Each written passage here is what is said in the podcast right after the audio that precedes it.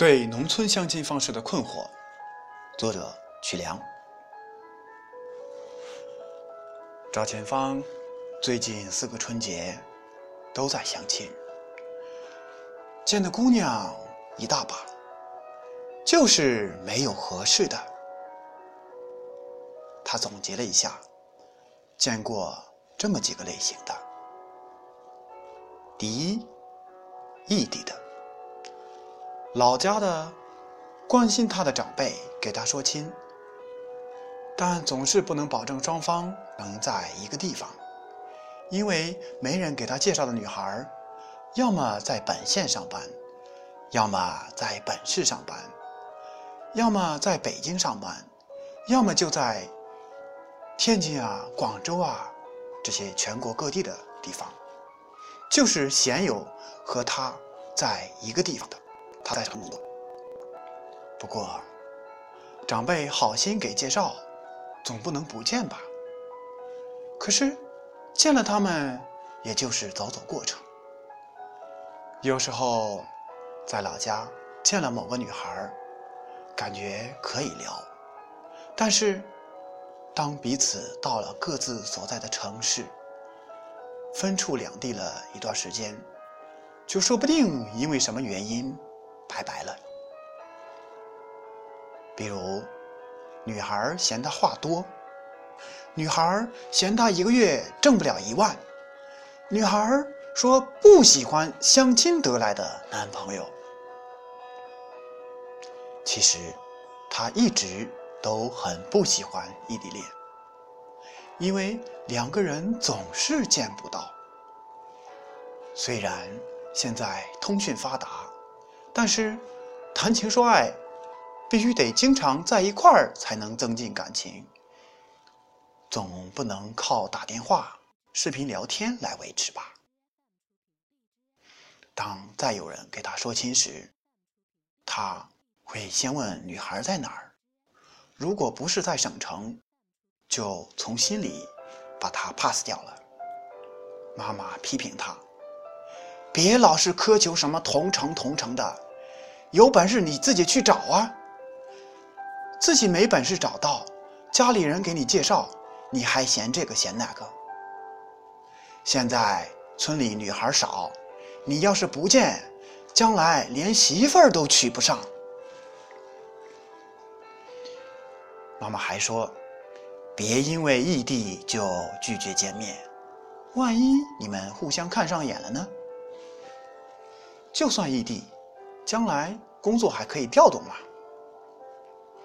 每每听到“调动”这个词，他就很不屑。现在的工作还有调动的说法吗？真是可笑。所谓调动，就是男女二者其一，为了与对方在一起，去对方所在的城市重新找工作。想想这样做。有没有可行性？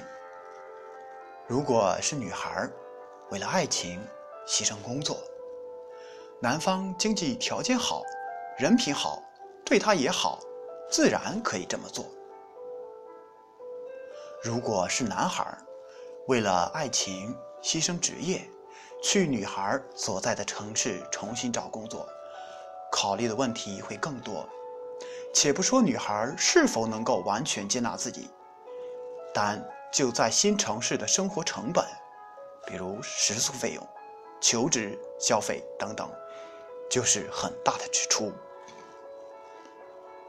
越想，问题越多，他对异地恋就越反感。有人劝他，不要给自己画圈子，别把自己头脑给圈住了。可是，不画圈子行吗？找人生伴侣，必须得有一定的圈子，有一定的选择范围，有一定的标准。他见过的第二个类型，就是说不到一块儿的。有的女孩，赵前芳第一次见他时，为了活跃气氛，他自己就说的比较多，而女孩却沉默寡言。挺没意思的，加上对方不是自己喜欢的类型，自然就 pass 掉了。第三种类型，就是被介绍人说的挺好，可是见了之后，感觉不是那么回事儿。就这样，一而再，再而三，见一个不成，见一个不成，父母都对他怒不可遏。父亲愤愤地说：“哎，因为你的事儿啊，把我们都愁死了。光想上吊死了算了。”母亲也气急败坏地重复那些他已经重复了多少遍的话。你看人家谁谁从北京带回来一个媳妇儿，不要车不要房，女孩家里。还给人家送了一套房，你有本事，咋不从外面带一个回来？前两年叫你结婚，你结婚多好，你偏偏那么不听话，别人都说我们做不了你的主。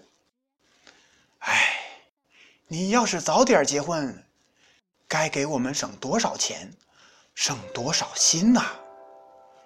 你看看，现在结个婚。多贵呀！听了父母的话，他一句话也说不出来，只有无尽的愤怒。哎，这老头老太太太善于自寻烦恼了，跟他们说话太没意思了，太无聊了。于是他就想：我不能再在这个家待着了，走。这一走，他就好几个月不回来。虽然说常回家看看是尽孝道的表现，可是总是听长辈一遍又一遍的说那些谁听谁烦恼的话，回家又有什么意思？他无奈的感叹：“家乡啊，你已经不是我喜欢的样子了。”曾几何时，你让我魂牵梦萦，可是如今，每每想起家乡，却烦恼不已。还是留在省城吧，和志同道合的朋友一起，为梦想拼搏，为创业拼搏。唯有梦想，才是最有意义的精神寄托。